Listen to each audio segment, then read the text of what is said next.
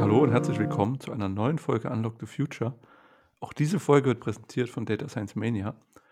Und äh, mein Name ist Sebastian. Ich sitze hier mit Manu und mit Stefan zusammen. Und wir haben heute ein sehr tolles Thema, denn Stefan hat eine Statistik gefunden. Und ich glaube, so beginnen immer die lustigsten Geschichten. Und äh, laut dieser Statistik werden im Jahr 2030 30 Prozent der Deutschen in Rente sein. Und das bedeutet sogar noch ganz konkret auf jeden Arbeitnehmer, Moment, anders, auf jeden Bezieher von Altersrente kommen 1,5 Arbeitnehmer. Ich möchte sich nicht vorstellen, was das dann für einen persönlich bedeutet, auf, über die äh, Renten, Rentenabführung. Und wir kommen aus dem Jahr 1962, da war das Verhältnis 1 zu 6. Also wo das Rentensystem noch relativ frisch war und relativ jung war, gab es sechs Beitragszahler für einen Rentner und in wenigen Jahren, noch in sieben Jahren schon, ist das 1 zu 1,5. Manu, was hältst du von dieser Zukunft? Ist relativ dystopisch, aber ich, also es gibt ja dieses berühmte Zitat von Norbert Blüm, der 97 gesagt hat, die Rente ist sicher, ja. Das hat er auch gesagt, aber er hat ja nichts zur Höhe der Rente gesagt, ja. Das heißt, es gibt ja durchaus glaube ich, Möglichkeiten, äh, wie das kein so ein Schreckensgespenst wird. Aber zunächst mal finde ich es brutal erschreckend. Und, und, Stefan, du magst also Dystopien. Wie ist dein Gefühl? Also ich, ich muss ja mal sagen, äh, ich habe die Grafik ja irgendwie, ist mir die äh, vor die Füße gefallen, wie viele Grafiken äh, mit Statistiken drauf. Und genau genommen sind es ja 63 Prozent. Und die haben mich erstmal so, um ehrlich zu sein, machen sie es jetzt noch. Ähm, blockieren die in meinem Kopf oder, oder re, da, da, reagiert irgendwas in meinem Kopf, äh, der sagt, wie, wie, soll diese Zukunft aussehen? Ne? Also ich habe natürlich eine relativ spezifische Zukunft für mich im Kopf, wie sich was entwickelt, technologisch und und und, aber ähm, dieser, dieser Fakt einfach, dass 63 Prozent ähm, aller deutschen äh, Staatsbürger äh, äh, ähm, Rente beziehen, ne? also Sozialleistungsbezieher sind von einer von einem spezifischen, äh, in spezifischer Höhe äh, nicht irgendwelchen Bedarf, sondern wirklich zugesichert bekommen. Das macht mir schon irgendwie ein bisschen Angst und dass die Politik keine wirkliche Antwort darauf liefert oder äh, nicht mal den Ansatz unternimmt, äh, dort zu sagen, wie sie sich das vorstellt, wie bekommen wir das hin, ähnlich wie es jetzt Norwegen macht, die diesen riesigen, den größten Staatsfonds der Welt einfach haben. Das, das äh, beunruhigt mich ein, ein wenig, muss ich sagen. Wenn ich mich an den letzten Wahlkampf erinnere, also 2021 war der, glaube ich. Äh, da stand so ein Plakat auf der Wiese, da war auch Olaf Scholz und der hat jeden, der wollte jeden Berufsanfänger, also jeden 18-Jährigen, es zusichern, dass der auch das, äh, eine Rente erhält.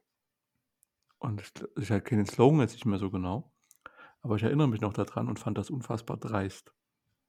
Hat er auch gesagt, wie hoch die Rente nein, ist, die er zusichert?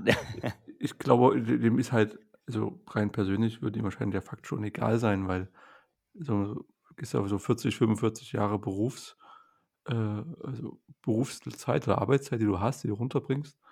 Und da kannst du, glaube ich, schon stabil, wenn du über 60 bist, jemand versprechen, dass du das auf jeden Fall erreichen wirst. Ja. Also, du wirst da nicht so konsequenzgezogen, äh, komme was da wolle.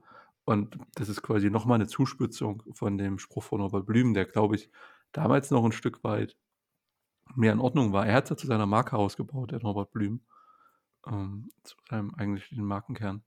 Ähm, ja. Warum zweifeln wir denn? Also, wo, wo kommt jetzt dieser große Zweifel her, dass das, dass das äh, nicht gut ausgehen wird, Manu? ja, sagte Stefan. Also der große Zweifel bei mir kommt einfach daher aus zwei Dingen. Ähm, wir haben den, wir haben den demografischen Wandel. Ähm, natürlich wird versprochen und gefördert, dass wir halt eine Zuwanderung bekommen. Gerade, gerade jetzt erst die Tage hat Olaf Scholz äh, so einen Bericht vorgestellt.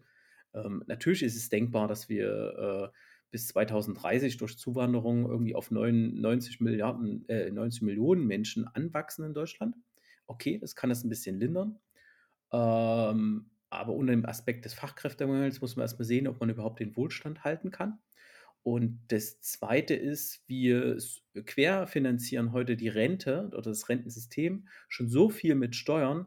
Wer sollte mir das denn zusichern, dass dann irgendwann irgendeine Regierung, die in einem Vier-Jahres-Slot kommt, nicht einfach sagt, hey, äh, wir schaffen jetzt einfach die Rente ab. Wir nehmen jetzt zum Beispiel mal den Fall, wir haben irgendwann äh, 75 Prozent äh, des Rentensystems wird durch Steuern quersubventioniert. Und dann wird gesagt, okay, wir als Staat sagen, du musst keine Rente mehr zahlen, dafür entfällt der, ähm, entfällt der Anspruch auf die Rente.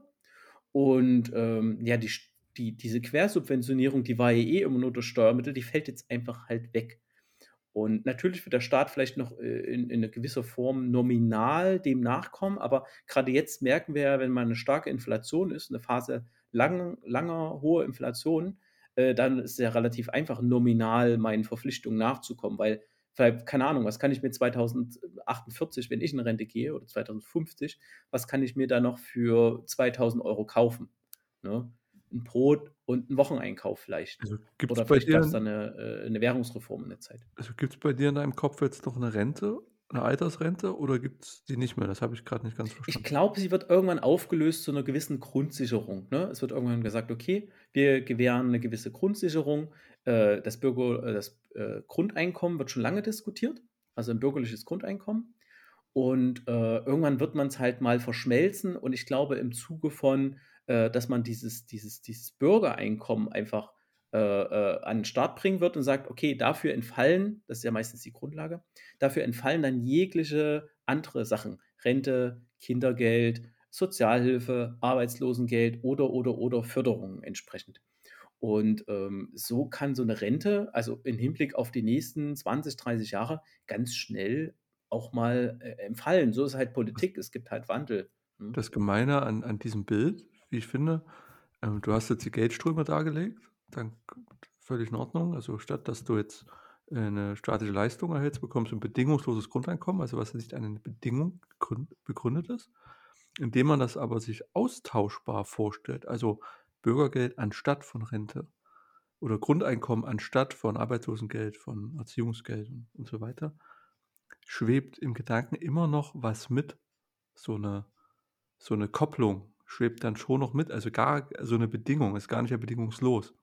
Und das tatsächliche BGE ist ja eher motiviert darüber, weil du ein, ein Bürger bist in dem Staat und es geht allen gut, bekommst du das bedingungslose Grundeinkommen und nicht du bekommst es anstelle von, wir hätten ja sonst eine Rente gezahlt. Sowas. Also das muss man so sprachlich, das ist sehr interessant, wie man das quasi herleitet.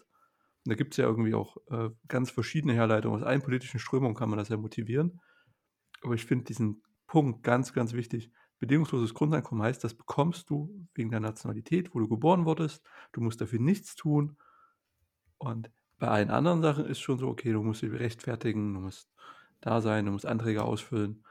Und das finde ich ist ganz, ganz wichtiger Punkt, an dem man so ein System auch zum Kippen bringen kann. Weil dahinter liegt dann ein Menschenbild. Und wenn das bedingungslos ist, dann hast du aufgrund deiner Würde, weil du Mensch bist, steht das eben zu. Wenn das aber an eine Bedingung gekoppelt ist, dann nimmt man, äh, sagt man, okay, die das nicht haben, du bist Rentner, du bist zu alt zum Arbeiten. Äh, du bist arbeitslos, du, du hast aus irgendeinem Grund keinen Job. Das ist immer alles negativ belegt, negativ konnotiert. Und das ist, finde ich, ist eine ganz feine Unterscheidung, die es mir aber wert ist, da jetzt so lange drüber gesprochen zu haben.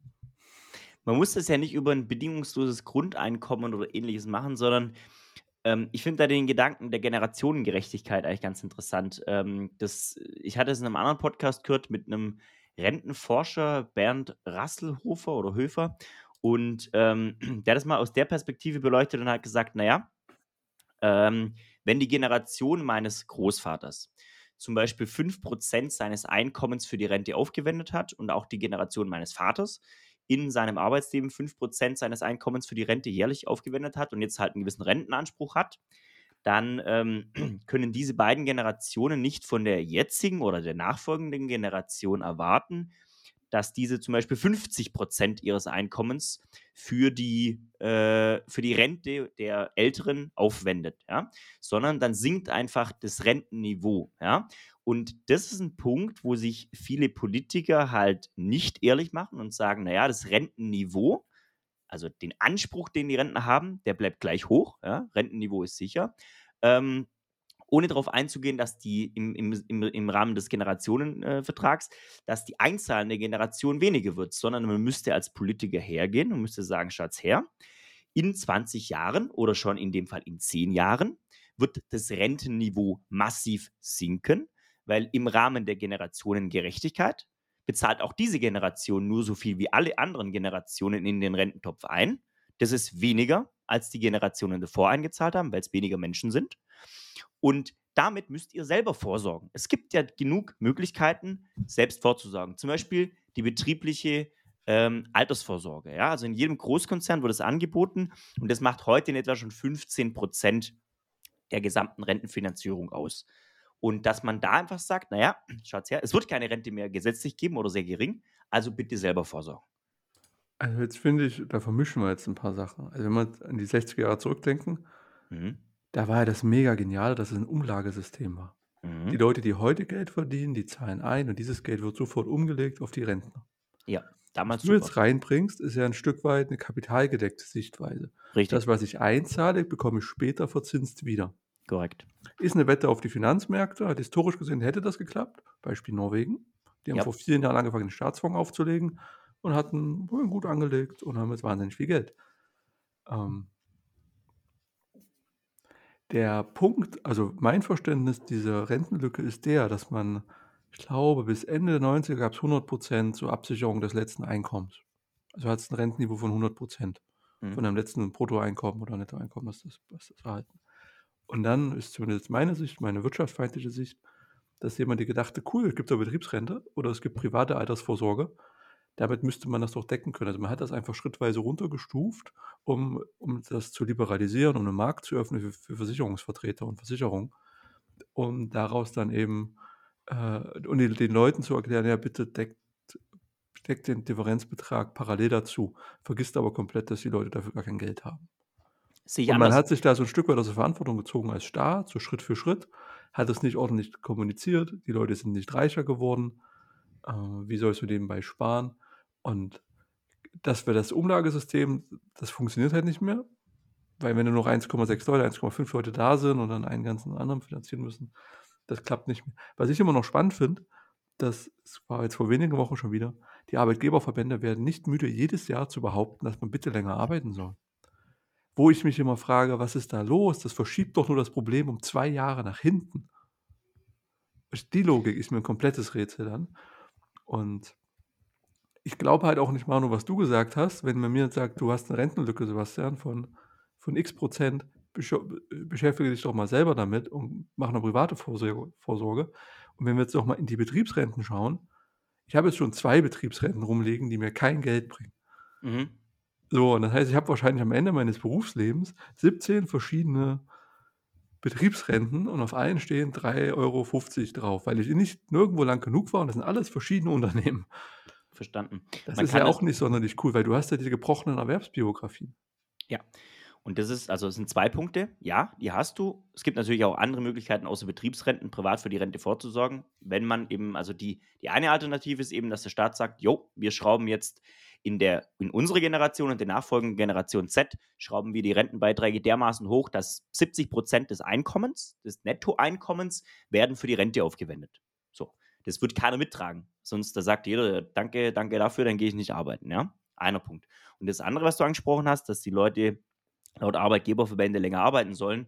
Schon jetzt ist es der Generation Z sehr wohl bewusst, dass es für diese Generation keine Rente geben wird. Punkt. Äh, und deswegen sind viele, und es wird oftmals, glaube ich, der Generation auch vorgeworfen, so im Sinne von, ja, ihr lebt ja im Hier und Jetzt, was macht ihr später, ja?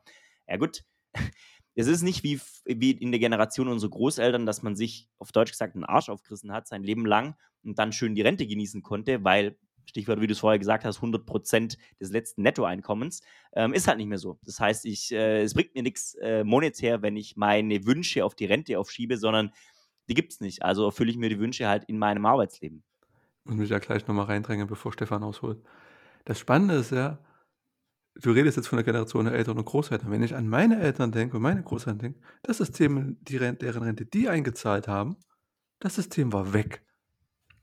Und meine Ja. Großeltern waren da schon Rentner, meine Eltern nicht. Das heißt, das vergessen wir komplett. Und äh, ich glaube, mein Opa, der, der war Soldat im Krieg, der hatte fünf Lebensversicherungen. Das hat ihm nichts gebracht, der hat, über- er hat überlebt und dann war trotzdem alles weg.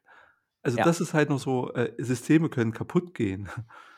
Und, und warum haben wir so einen Irrglauben dran oder so eine, so eine trüger, trügerische Sicherheit und, Urvertrauen in staatliche Systeme, dass die immer da sein werden? Jetzt widersprichst du aber dir selber, weil genau deswegen musst du selber vorsorgen. Genau deswegen ist es nicht staatliche Aufgabe, die Rentenbeiträge ins Unermessliche zu erhöhen, sondern den Bürgern zu Oh, sagen, ja. wenn ihr Rente wollt, müsst ihr selber vorsorgen. Punkt. Das habe ich, das hab ich gar nicht verlangt, dass man die äh, so erhöhen muss. Sondern ich Okay. fand, ich fand d- d- den Punkt interessant, dass so quasi die Argumente, dass man so von der Umlage sofort ins Kapitalgedeckte geswitcht Mhm. bist. Oh, Stefan, du hast uns sehr lange zugehört. Vielen Dank. Genau, also ich würde, ich würde halt äh, die, die Perspektive gerne nochmal reinbringen. Also wir, wir alle kennen ja, dass die Reallöhne sich nicht so stark entwickelt haben wie die Gewinne der Unternehmen. Und äh, es ist natürlich auch unfraglich, dass die letzten, sagen wir mal, drei Jahrzehnte sich das Bruttoinlandsprodukt der Bundesrepublik Deutschland kein großes Minus erfahren hat. Das heißt ja, unabhängig davon, wie viele Leute arbeiten waren, ist ja der, der Gewinn, der Umsatz des BIP ist ja da. Lustigerweise ist jetzt auch Ende letzten Jahres, jetzt auch noch, ähm, die Zahl der Erwerbstätigen, 45 Millionen. Äh, nie haben mehr Leute gearbeitet als jetzt. Aber lustigerweise, nie haben mehr Leute gesagt, uns ging es jetzt, uns geht's okay, ne? Aber keine Ahnung, als Akademiker, guter Job, habe ich jetzt nicht unbedingt den 5er, 7er BMW vor der Tür stehen. Völlig selbstverständlich. Oder bauen ein Haus. Also haben wir dort halt in vielen, vielen, vielen Bereichen eine Schieflage. Dass in dieser Schieflage, dieses System der Umlagefinanzierung, was ich übrigens sehr genial und sehr cool finde, ähm, als Prinzip, dass das nicht mehr funktioniert, ist natürlich klar. Aber das ist der Sache geschuldet. äh, Die letzten zwei Jahrzehnte haben wir irgendwie eine Politik, die halt nur noch Wohlstand verwaltet. Und dann hätte man viel eher durch eine Finanztransaktionssteuer und und und dieses System querfinanzieren müssen. Aber dann sind wir wieder dabei bei meinem großen Kritikpunkt, dass wir irgendwann mal zu großen Prozentzahlen, zu großen Anteilen diese Rente ähm, querfinanzieren ne? und diese Umlagefinanzierung nur noch für einen Bruchteil sich selber trägt. Ich hätte gerne, dass eine Politik erstmal wieder eine, eine, eine Rahmenbedingung halt schafft, ähm, dass sich halt dieses Umlagesystem hundertprozentig selber finanziert. Das heißt, dass, dass derjenige, der quasi arbeitet und dieses System tragen muss, seien es diese 1,5 Arbeiter, halt einen Rentner finanzieren, dass dieses Geld verdient wird. Und äh, dafür muss man erstmal wieder dafür sorgen, dass Reallöhne hochkommen. Ne? Also wir haben es jetzt nicht nur nach, der, nach dieser großen Inflationswelle von 10% in den letzten Monaten, sondern halt auch schon davor gehabt, dass die Reallöhne extrem äh, gesunken sind im Verhältnis zu, wie Werte teurer geworden sind. Immobilien, äh, einen Aktienmarkt, Unternehmensgewinne und, und, und, und, und. Und dieser Schiefstand ist eigentlich dafür verantwortlich, dass dieses System der Umlagefinanzierung nicht mehr funktioniert. Also zwei Sachen. A, äh, eine, eine total falsche Entwicklung, eine total falsche Wertentwicklung. Und zweitens, äh, eine Politik, die halt einfach super passiv an der Stelle geblieben halt ist und die Löhne gedrückt hat. An, an der Stelle geht halt, ne, Dankeschön, SPD, die den größten äh, Niedriglohnsektor Europas mit 14 Millionen Leuten geschaffen haben und äh, irgendwelche Arbeitgeberverbände, die halt kotzen bei 12, 12 Euro Mindestlohn. Ne? Also äh, so sehe ich das ganze Thema gerade. Ich lege noch einen drauf. Wir reden über die Rente. 2030 sind 63 Prozent der Leute in Rente. Pflegeversicherung, Krankenversicherung. Dann hast du, dann haben wir von Arbeitnehmern geredet, die noch Geld erwirtschaften sollen. Da kennen wir das Thema Fachkräftemangel. Dann wird die Anzahl der prekär, prekären Arbeitssituationen steigt ohne Ende. Also der Arbeitsmarkt wird sich auch aufspalten in sehr gut bezahlt und sehr schlecht bezahlt. Dazwischen wird sich mehr so viel geben. Das kommt auch noch dazu. Also wo holst du das Geld dann her? Und heute wirst du schon schauen können, ich denke, ein Großteil der Arbeitnehmer sind einfach Rentner, die was nebenbei verdienen müssen. Und das wird sich auch noch steigern. Ja, Also sehr viel Zweijobs Druck sind, auf die genau. ganzen, äh, auf die ganzen, auf das heutige System sozusagen ist äh, sichtbar. So. Und da wird ja heute meistens in der Politik oder die Leute sehen dann eine Ungerechtigkeit, okay, äh, sagen, okay, wir müssen Umverteilung machen. Nee, nee, nee, nee. Wir müssen über die Verteilung reden, nicht Umverteilung. Wir müssen sehen, dass wir die Reallöhne wieder hochbekommen. Die Politik muss sich darum kümmern, dass diese Reallöhne wieder hochbekommen. Weil du musst nicht an den Prozentsätzen ändern, was ändern. Du musst nicht an den Eintrittsalter für, wenn jemand 45 Jahre gearbeitet hat, hat er 45 Jahre gearbeitet. Ne, wir machen heute Sabbaticals, wir machen irgendwas. Es reicht, wenn jemand 45 Jahre gearbeitet hat. Ne? Und irgendwelche Rentenalter von 70, 75 ist doch total illusorisch. Musst du gar nicht machen. Ein Staat muss halt wieder sehen, wie er, er greift ja sowieso an allen Stellen den Markt ein. Ich sage halt nur, ne, äh, äh, eine der vor, vor, vorletzten Folgen, äh, dass wir 220 Milliarden für, eine Gas, äh, für, für einen Gasdeckel ausgeben. Ne? Und so kann ein, ein Staat halt auch in den Markt eingreifen und kann sich halt um, um äh, Untergrenzen äh, kümmern. Ne? Wer hat denn die 12 Euro festgelegt? Wir können auch sagen 18 Euro oder 20 Euro Mindestlohn. So, und daran können sich alle möglichen Sachen ori- orientieren. Das, das, ist, äh, da- das ist es doch. Das ist doch am Ende auf was alles basiert. Mir bastelt dort der ähm, Gesetzgeber oder die Politik, bastelt mir zu viel an Dingen rum. Das Rentensystem als solches funktioniert doch. Natürlich muss man vielleicht mal langfristig an das Rentensystem halt ran, aber sag ich mal, die nächsten Jahre kriegt man es doch erstmal äh, geregelt, indem man halt dort an die äh, äh, Sache der, der, der, des Reallohns rangeht. Ne?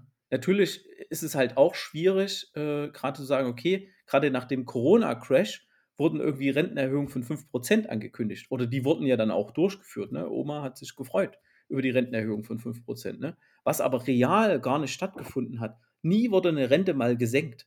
Aber Löhne wurden real gesenkt. Lohnniveaus wurden real gesenkt. 2008 Finanzkrise, 2013, äh, 2000, äh, äh, 2019 oder 2020 dann, da wurden ganz real Löhne und jetzt durch die, durch die ganze Finanzkrise und Rezession, die wir dieses Jahr haben werden, werden sich wieder Reallöhne senken. Aber eine Rente hat sich nie gesenkt. Ne? Also schwierig. Was hältst du dann von dem Argument, was viele Arbeitgeberverbände vorbringen? Naja, wenn wir hier die Reallöhne steigern, dann wandern ganze Industrien ins Ausland ab.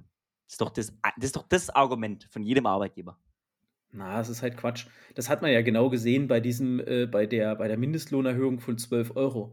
Wir, wenn, wenn man sich mal die, die, die, wenn man sich mal wirklich die Presse anguckt, von diesem, oh, nächstes Jahr kommt die, kommt die, kommt der Mindestlohn, es war Anfang 2021, von 12 Euro. Hier wird alles pleite gehen, hier wird alles, alle, alle wandern ab, wir haben eine Arbeitslosenquote von 10%. Wenn du das wirklich mal anguckst und wenn du dir anguckst, was real passiert ist, ist genau wie im Dezember konntest du dir ganz viele Artikel oder im November angucken. Wir werden hier einen Blackout bekommen, Energie, es wird sich niemand mehr was leisten können. Ja, Energie ist teurer geworden, aber wir haben bis jetzt keinen Blackout gesehen. Also es wird immer mega übertrieben und deshalb ist es immer problematisch, dass halt eine Politik auf dieses direkte Feedback, Meinung, whatever aus einer Presse oder aus einzelnen Organen halt hört.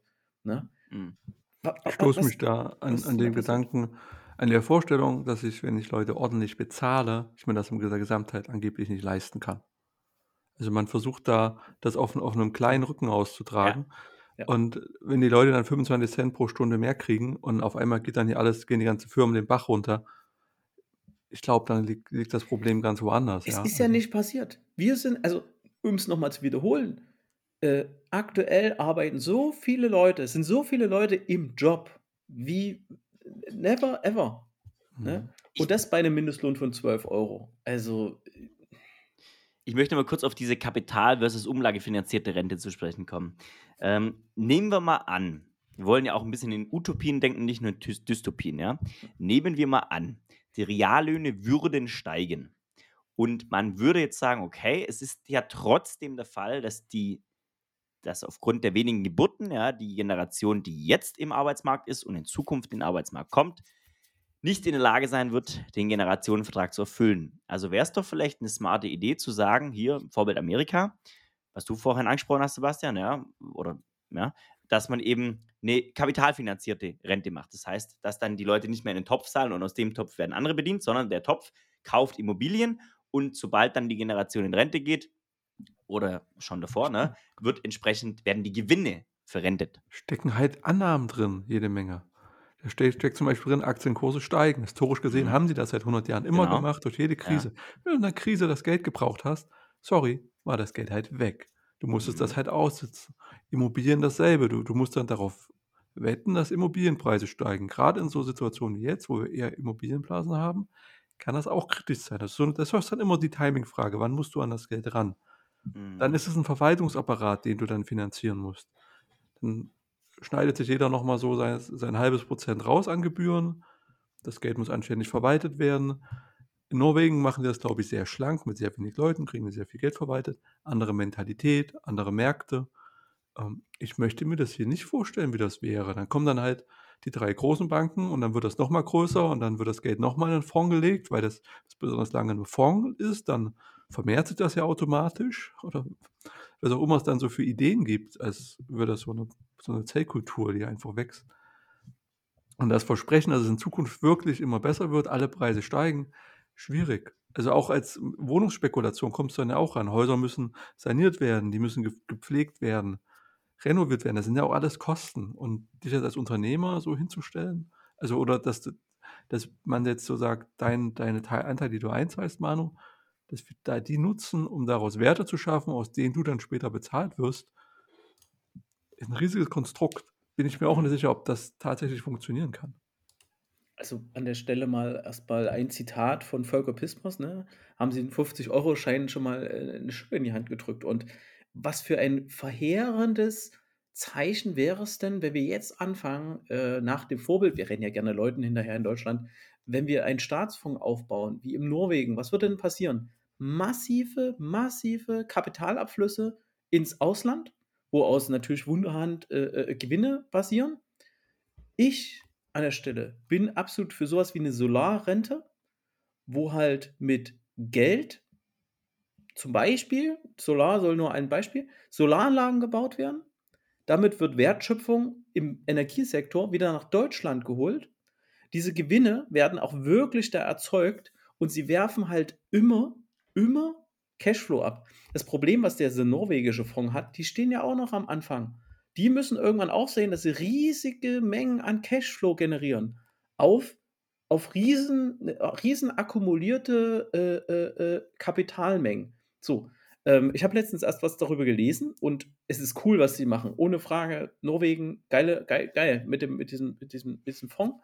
Aber sie, das haben sie halt auch antizipiert und die Politik versucht jetzt über den Fonds, gerade auf problematische Unternehmen, äh, politisches, äh, äh, politisch Einfluss halt zu nehmen, auf Grundlage äh, der Investitionen als Aktionär in diesem Unternehmen. Ne, weil sie halt auch wissen, dass sie halt langfristig aus diesem Kapital, auch wenn es zwei Billionen sind, gar nicht so viel äh, äh, ähm, Dividenden halt bekommen, dass sie halt alle, die haben ja auch das demografische Problem, ne? Ist nicht so krass wie wir, aber sie haben das demografische Problem und sie kriegen da gar nicht so viel äh, äh, äh, Kapital halt raus. Und äh, ich merke es halt gerade in Tübingen, wir sind gerade auf einer, wir sind gerade auf Wohnungssuche. Also hier, wer das jetzt hört, ne, wir, wir suchen in Tübingen eine Wohnung. Ähm, 1500 Euro, 60 Quadrat, ihr habt was, kaufen wir. Easy. Also wir mieten es. Ne? Mieten. Wir wir mieten es. Ähm, und, und da, da ist man quasi in diesen Mietverhandlungen, da kommt man immer, ne, man guckt sich die Wohnung halt an und wenn man halt irgendwie passt, kommt man in die zweite runter und dann redest du mit den Eigentümern. Und, ne, und die Eigentümer, die haben mal irgendwann das Haus geerbt und das ist so die zweite Generation, da weißt du schon, okay, die sind Wohlstand aufgewachsen, die verwalten diesen Wohlstand und genau das wirst du dann in der zweiten Generation mit dieser Kapitalrente äh, auch haben. Das, was wir jetzt an diesem Umlagesystem ähm, kritisieren als jetzige Generation, dass wir das tragen müssen, das wird die übernächste Generation an diesem Umlagesystem äh, äh, kritisieren, weil diesem Umlage, also weil dieses, dieses Kapitalsystem auf einmal so viel gehört und so viel Einfluss halt hat und wie es in Deutschland halt sein wird. Im Norwegen äh, managen das irgendwie 43 Leute und äh, in Deutschland, da machen sie eine Behörde für auf, 1000 Leute und es wird nicht so effizient halt sein. Und da wird niemand in Bitcoin investieren. Norwegen investiert teilweise in Bitcoin. Ne? Mhm. Und in Mining und in Unternehmen, wo du einfach denkst, ey, da würde in Deutschland nie Geld reinstecken. Äh, und, und das ist halt, das ist das Problem, was ich mit diesem System äh, hätte, mit dem Kapitalgedeckten. Dass es ein Teil davon ist, fairer Point, kann man, kann man machen, gar kein Problem.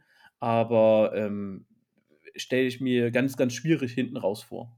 Noch ein Punkt zum heutigen Rentensystem. Es zahlen ja nicht alle in die Rentenkasse ein. Das sind Arbeitnehmer. Wer nicht einzahlt, sind Beamte, die kriegen Pension. Ich weiß nicht, aus welchem Topf das Geld jetzt kommt, ja. Aber am Ende, wenn wir sagen, wir reden über 70% Steuergeldzuschuss, dann werden auch Pensionen wahrscheinlich nicht unbedingt aus der Rente bezahlt, sondern auch über einen anderen Weg. Es gibt äh, für Freiberufler eigene äh, Vor Vorsorgungskassen. Äh, was hier noch Tierärzte haben ihre eigene Kasse. Genau. Ihre eigene Kammer. Genau, also jede Menge Berufsgruppen haben sich rausgenommen aus dem System. Und dann wird es halt nochmal dünner, die Basis. Und dann ist auch die, noch so ein Punkt, wenn du dieses Versorgungsniveau anschaust. Österreich hat es irgendwie geschafft, dass sie ein verdammt gutes, sehr, sehr, sehr hohes Versorgungsniveau haben für Rentner. Da schaut man ja gerne mal neidisch hin oder auch in die Niederlande. Und die Pensionen, die ausgezahlt werden, die sind ja sehr, sehr hoch im Vergleich zur durchschnittlichen Rente. Die sind eigentlich dann sogar unfassbar hoch. Auch dann die Frage, wie ist das gerechtfertigt? Warum ist das nicht gedeckelt? Nächster Punkt ist, warum gibt es einen Höchstbetrag an der Renteneinzahlung? Also gibt es eine Beitragsvermessungsgrenze für die Rente. Der liegt bei, oh, ich glaube knapp über 64.000, oder? 64.000 Euro? 64.000 Euro. Und ab dann zahlt, gibt es diesen Fixbetrag. Also wenn ich dann 164.000 verdiene, zahle ich genauso viel, führe ich genauso viel im Monat ab, wie wenn ich es nicht habe. Und warum? Natürlich kann man sagen, dass das dann irgendwann unverhältnismäßig viel ist. Andererseits, du merkst es doch prozentual erst recht nicht. Lass doch das System dann rumdrehen. Also Finanzierungsmöglichkeiten gäbe es doch. Du uns erschlagen, aber ist also, so, ja. Also, äh, äh, ja, also äh, ich finde es ich ich immer ein bisschen schwierig, da auf andere Länder zu gucken, weil ich glaube, wenn man im Detail hinguckt, unterscheiden die sich dann schon massiv, halt schon ja. alleine. Guck mal, wir sind das Land bei dieser Umlagefinanzierung, wir waren die Ersten, die das gemacht haben. Wir haben das erfunden, viele haben sich drangehangen, okay, haben dann eine gewisse Historie.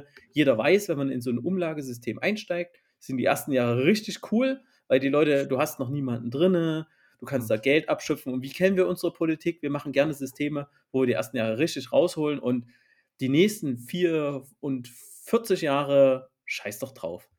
Und genauso ist das halt das System. Es ist halt darauf angelegt, dass du die Probleme hinten raus halt einfach hast. Und ähm, wir sind ja jetzt nicht nur bei dem Thema Rente. Ne? Ich finde es halt krass. Ich gucke gerade auf die Zeit. Wir nehmen seit 44 Minuten halt auf wir haben ein bisschen vorher gequatscht.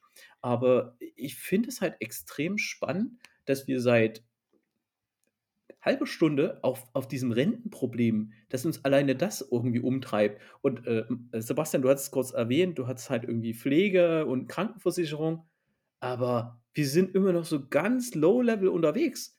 Wir sind immer noch bei dem Kernproblem, was mich halt schockiert hat. 63 Prozent der Bevölkerung sind ab 2030 in Rente die, die, die arbeiten nicht, also sie müssen nicht arbeiten. Ne? Man sieht ja heute schon, dass die Leute, die eher in Rente gehen können, ähm, eher in Rente gehen, weil sie mhm. können es. Punkt. Ne? Selbst der Bu äh, Bundeskanzler hat irgendwie gesagt, es wäre schön, wenn die Leute bis zum Ende arbeiten würden. Ja, okay, Glückwunsch. Aber das, was wir gerade an Unternehmen, Unternehmenskultur und und und sehen, keine Ahnung. Also es wird ja unserer Generation Y und so gerne vorgeworfen, ähm, dass wir da zu hohe Ansprüche haben ja, nee, haben die Generation, die Boomer, die jetzt in Generation, die jetzt in Rente gehen, ja auch. Also, sonst sollten sie in Rente gehen, sondern sagen, alles perfekt, ich arbeite bis, bis 67, ne? Machen sie aber nicht. Und ich finde halt krass, dass wir nur an der, an der untersten Ebene halt sprechen. Ne? Wir haben noch nicht über Fachkräftemangel gesprochen. Wir haben noch nicht über den, den, den Einfluss, den diese, das ist ja eine, eine Wählerschaft. Und diese Wählerschaft wird ihre Macht natürlich auch ausüben, ne? Und wird halt Einfluss auf Dinge nehmen. Ich, ich ne, also da wäre ich immer gerne mal für gescholten, wenn ich sage, ey, das sind die Letztwähler. Jetzt darf da, ne, Letztwähler finde ich für immer keine, äh, äh, keine, keine Beleidigung, ne? wenn ich irgendjemand sage, keine Ahnung, du bist 90, du bist wahrscheinlich Letztwähler.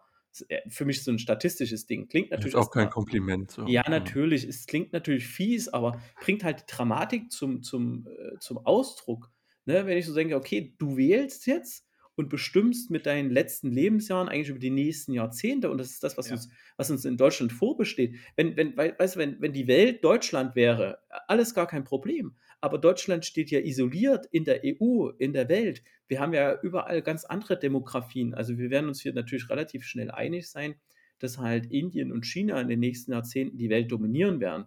Ne? USA wird viel mehr an, an, an, an Macht verlieren. Ne? Es wird viel mehr in Richtung BRIC-Staaten, also äh, äh, Brasilien, Russland, gut, Russland würde ich da aus den BRIC-Staaten jetzt ein bisschen rausnehmen. Die haben es ein bisschen ins Ausmanövriert nehmen. Aber äh, BRIC-Staaten halt wirklich Brasilien, ich nehme mal Südamerika halt dafür, China und Indien werden die prägenden Länder halt sein. Und, und Afrika. Hm? Und Afrika. Und Afrika. Und wen interessiert das denn dann halt noch, was dann in diesem kleinen Deutschland demografisch irgendwie abgeht? Derzeit exportieren wir noch Sachen sehr, sehr, sehr, sehr gut. Ne? So Maschinen und Autos. Aber bei Autos sehen wir doch schon, hey, können auch andere. Jetzt war CES 2023. Äh, Samsung macht eine Kooperation mit Honda. Die können auf einmal geile Autos bauen. Shit, was, wo, wo ist denn das Problem? Wenn, wenn Tesla äh, seine Qualitätsprobleme im Griff bekommt, ist äh, so, ist, ist halt aus an der Stelle. Ähm, ich verstehe jetzt also auch, dass das kulturell noch die Herausforderung kommt, dass die Bedeutung Europas und die Bedeutung der westlichen Welt, die das jetzt irgendwie 100 Jahre lang viel geprägt hat, dass das auch noch schmilzt, verstehe ich da jetzt in deiner Rede. Damit müssen wir umgehen. Mhm. Genau, aber das sind die das sind die Rahmenbedingungen. Was ich damit klar machen wollte, das ist dieser Kontext, in dem wir dieses Problem lösen können. In der Vergangenheit konnte sich Europa immer extrem darauf verlassen, dass es die Macht in der Welt war, auch moralisch, wirtschaftlich, politisch und wir immer einen gewissen Zufluss an Wohlstand einfach hatten, der verschiedene Sachen einfach verdeckt hat. Ne, das haben wir jetzt gemerkt durch die Inflationskrise, Erhöhung äh, äh, der, der Zinssätze wenn halt kein Geld mehr in verschiedene Dinge halt fließt, weil es billig ist, ähm, werden auf einmal kommen Tage, werden Sachen zutage, wirkliche Krisen kommen da zutage.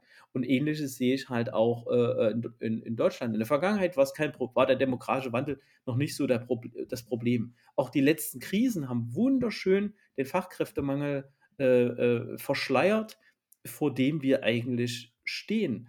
Was Und wäre denn dann dein Wunsch jetzt für das Jahr 2030, für deine Lebensumgebung in, sagen wir mal, sei es noch in Europa? Ja, also mein, mein Wunsch wäre erstmal für, für Deutschland, ähm, dass wir uns wieder auf diese Sachen äh, fokussieren, wo wir halt extrem gut sind. Ne? Wir haben keine riesigen, riesigen Rohstoffe. Die Rohstoffe, die wir halt haben, und das ist zum Beispiel im Erzgebirge, Erzgebirge Uran, Kupfer, ich will wieder, dass das gefördert wird. Natürlich ist das eine dreckige, beschissene Arbeit. Aber wenn wir schon so ressourcenhungrig sind, dann soll das bitte auch im eigenen Land passieren. Und das Zweite ist die erneuerbaren Energien. Wir müssen als Deutschland wieder sehen, dass wir, dass wir mehr von diesen, ähm, äh, von diesen Energiekosten äh, zu uns holen, wieder mehr Wertschöpfung ins Land holen, was ja relativ easy ist. Ich baue eine Solarzelle hin und die liefert dann auf 30 Jahre halt Energie. So, das kann ich relativ gut. Aber am Ende halt wieder in Richtung äh, äh, wirklich Forschung, Wissensgesellschaft, da wo unsere wirklichen äh, äh Stärken halt liegen, sind, gehen. Und wirklich an das Thema äh, Reallöhne äh, rangehen. Manu, was, was sind deine Wünsche fürs Jahr 2030? Ich habe den, ich habe das, was Stefan sagt, den Blick hatte ich so, glaube ich, noch nicht. Aber mein Wunsch wäre, dass ähm, Stichwort äh, Deutschland verliert in, in der, sagen wir in der Weltbeziehung an Bedeutung. Das ist ja auch eine deiner Aussagen, Stefan, ne? Dass wir, ähm, dass wir versuchen, das, was wir von außerhalb beziehen, in Deutschland möglichst wertstiftend umsetzen. Ich mache es mal konkret an diesem, was du vorhin angesprochen hast, das ist der Gasdeckel, ne? dass wir eben das, was der Markt regeln kann, ja, schöne Grüße gehen raus an die FDP, ne, ähm, dass man das auch im Markt regeln lässt, ja, und dass es dann halt vielleicht auch mal wehtut, ja, wenn der Markt regelt, ähm, und dass wir aber an Stellen eingreifen, wo der Markt schlicht nichts zu suchen hat, ja. Und ich mache es mal konkret. Äh, heute wurde beschlossen, dass zwei belgische Atomkraftwerke weiterlaufen. So. Und diese sind schon seit zehn Jahren marode. Ja, und die werden bis 2035 laufen, also nochmal zehn Jahre. Und die sind in privater Betreiberhand. So. Und da habe ich mir die Frage gestellt, und das habe ich dann auch nachgeschlagen, was wäre denn, wenn in Belgien so ein AKW hochgeht? Wer würde denn da für die Schäden haften? And guess what? Es wird nicht der private Betreiber sein. Und da würde ich mir zum Beispiel wünschen, dass Deutschland, und jetzt kommen wir zu dem, was ich eingangs gesagt habe, sagt, okay, in Zukunft beziehen wir aus Belgien keinen Atomstrom mehr. weil wir den nicht beziehen wollen, weil die Risiken von uns zu, für uns nicht kalkulierbar zu hoch sind. Ja? Oder wir beziehen keine, was weiß ich, kein, was du vorher gesagt hast, kein Uran oder Nickel, Kupfer, was auch immer, ähm, aus Afrika, sondern beziehen ihn aus dem Erzgebirge. Ja? Dass wir eine, wie nennt es Annalena Baerbock so schön, eine wertegerichtete Außenpolitik betreiben. Das fände ich, das wäre mein Wunsch für 2023. Oh, 2030, aber okay. Wir Oder 2030. früher anfangen. Ja, ja. ja, Prämisse war ja 2030 nur noch Rentner. Ähm, genau, äh, meine Hoffnung wäre die Überwindung der äh, Arbeitsgesellschaft hin zur werteorientierten Sinngesellschaft. Ich mache es ganz kurz. Lass uns einfach positiv enden, ne? einfach schöner. Danke fürs Zuhören an der Stelle und ja, toi toi toi. Danke für eure Gedanken. ciao. Danke, ciao.